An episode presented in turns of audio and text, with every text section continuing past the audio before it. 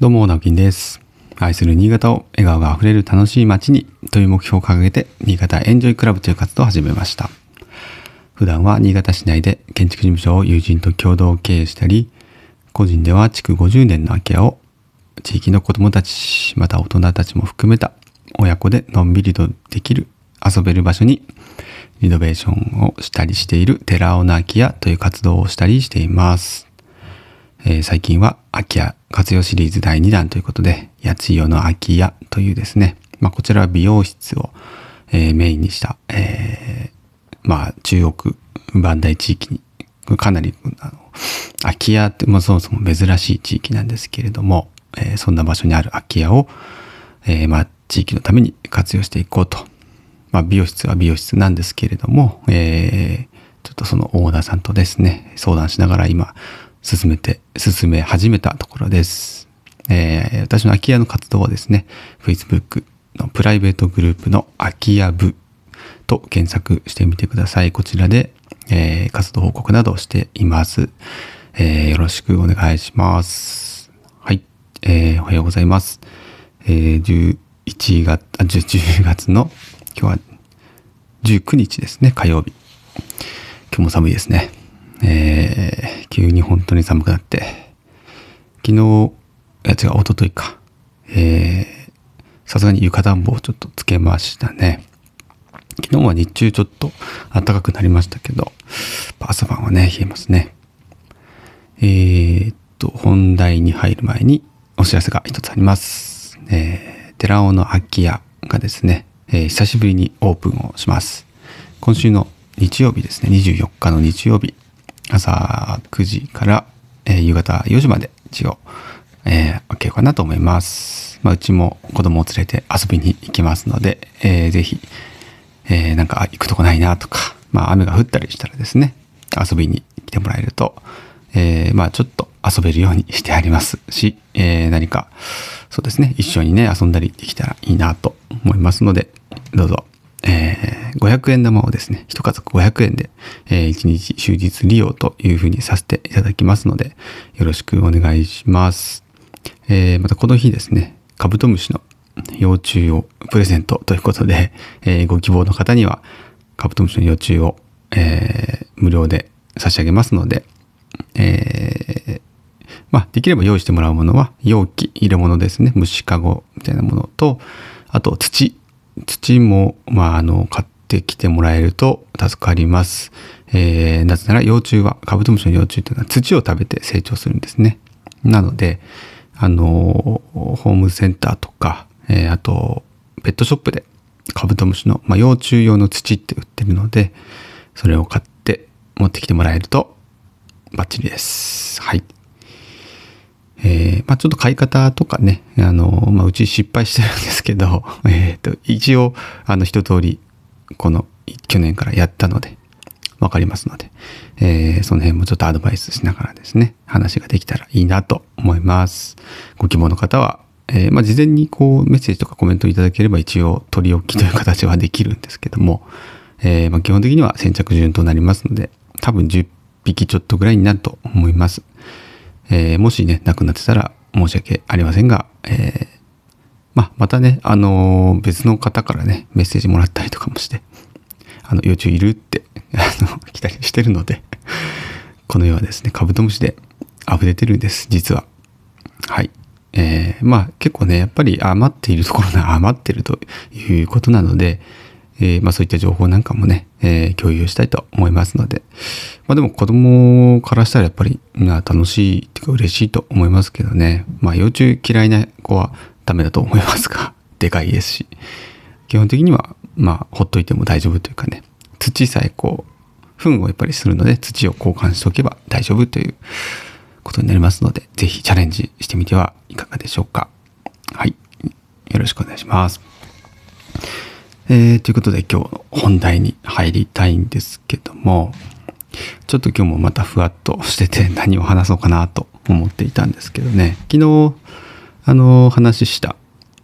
うーんと、まあ、いわゆるそのじ海外の孤児今恵まれないって言ったら何ですかね。まあ親を失ったりとか、まあ、戦争とかでね、えー、なんか理由があるとか、えー、工事というものと日本のその人口減少、えー、少子高齢化というところを結びつけて何か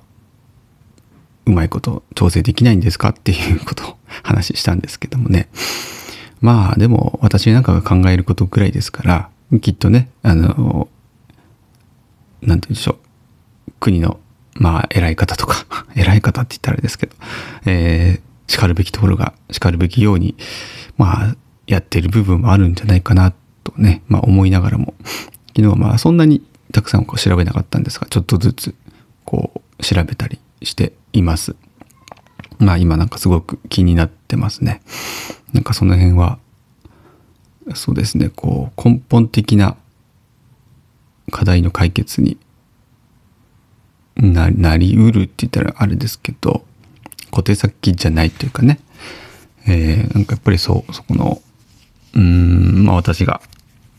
魚沼のお祭りをこう盛り上げようとしたりとかうんあとはその林業ですね、えー、山に活気を戻す魚沼杉というものを活用して、まあ、林業にもお金を循環させたいなとかっていろいろこう考えたりやったりはしているんですけれどもそもそもそのやっぱり人口問題というのが根本な気がするんですよね。人がいないとやっぱりそもそも無理というかもう立ち行かなくなるっていうのは、まあ、目に見えてわかるわけですよね。ただまあそこに対してこうどどうにもできないっていうのは、えー、正直もう日本だとやっぱり都市部に人は流れるっていうのはもう間違いなく流れとしてありますし、まあ、そもそも人口若い人の人口が減っているっていうもう現状がありますよね。となるともうそこの中でこう例えばまあ、奪い合いって言ったらあれですけど人材のね人の若い人。みんなまあ誘致誘致したいわけですよ。あの来てほしいわけですよね。なんなら結婚してほしいわけですよ。でもやっぱそれってこう昔あった姿うんまあ昭和のね、えー、まあ、人口爆発してるあのまあバブルの時とかもうみんな結婚して子供産んでで仕事いっぱいして好景気だった頃の日本に戻そうとしていると思うんですよね。うんただまあそれで絶対にまた戻らないと思います。そんな簡単には戻らないと思いますし、えー、そもそも今のその日本がね、まあ、世界的における日本の日本社会のまあスタンスだったりとか、まあ、世界の情勢もそうですよね。まあ、日本が先進国って言われている、まあ、もう発展発展が見込めるっていうそのものすごい伸び伸び盛りの頃をとっくに過ぎてしまったので、まあ、今更そこに戻すっていうのは非常にまあっていうかまあほとんど無理なわけですよね。だからやっぱりそれを考えている地域っていうのはなかなかうまくいってないんじゃないかなとは思うんですね。うん、あと本気度とかももちろんあると思うんですけどもだからやっぱりむむすごく難しい問題だと思います。これは多分誰が取り組んだとしても非常に難しい問題だなと思うんですけれどもただやっぱりその行政ってあのできることできないことまあこれは民間でも同じなんですけどね。できることでき得意なこととか得意じゃないことってあると思っていて。うん。なんていうかな。なんかそういう町おこし地域おこしとか行政のこととかってまあ私も興味はなく行政のことっていうか興味はまあありまして。ただじゃあ政治家になりかなりたい方政治家とか、まあ、議員さんとかですよね。あのそれは全然なくってなく なくってっていうのもあれですけど。なんか大変そうですよね。あの大変そうなんですよ見てるとね。うん。だからだから無理してこうそっちに行かなくても、まあ、民間でできることってあるんじゃないかなとも思ってますし。まあそれはやっぱやってみてですけどねやってみて限界を感じたらああ、やっぱり政治にこう関与するためには、そちらの道も必要なんだなと思ったら、またそれはそれでね、別ですけども、今、今、今のところはやっぱ民間で、どれだけできるのかなっていうところには興味がありますね。で、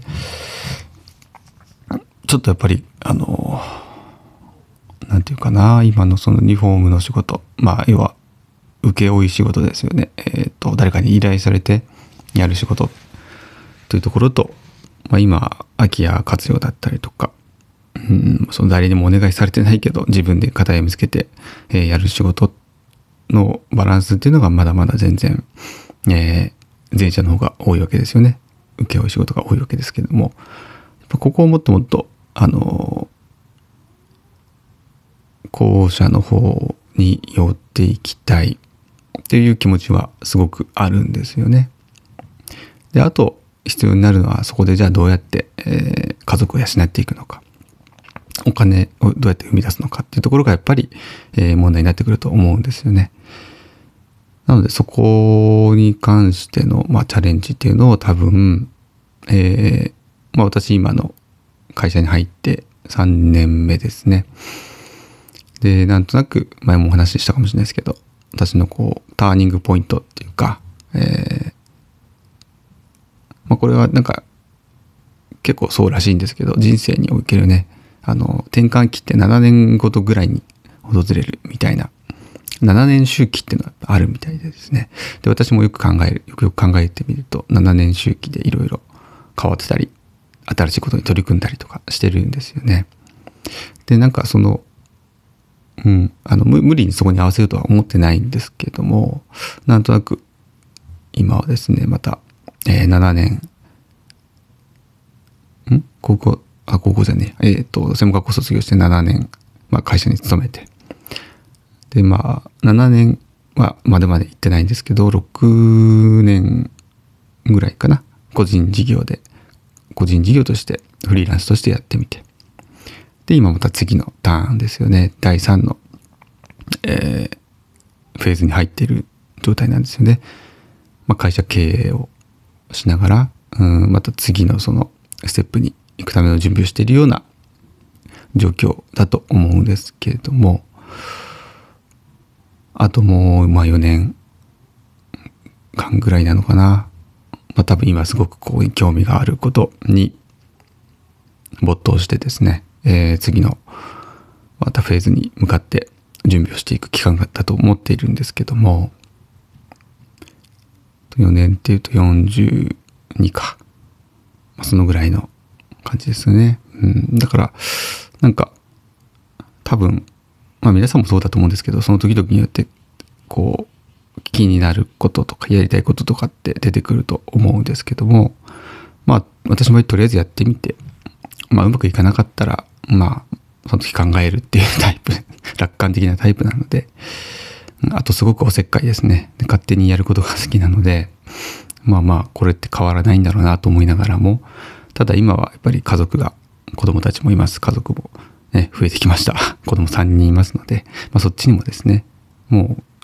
あの、迷惑かけられ、迷惑かけられないというか、やっぱりそこは、えー、家族の大黒柱として、収入っていうものは一つ確実に得ないといけないというところもあるので、まあそのバランスを考えながらやっていかなきゃなと、まあ昨日もやっぱりいろいろ考えてましたね。はい。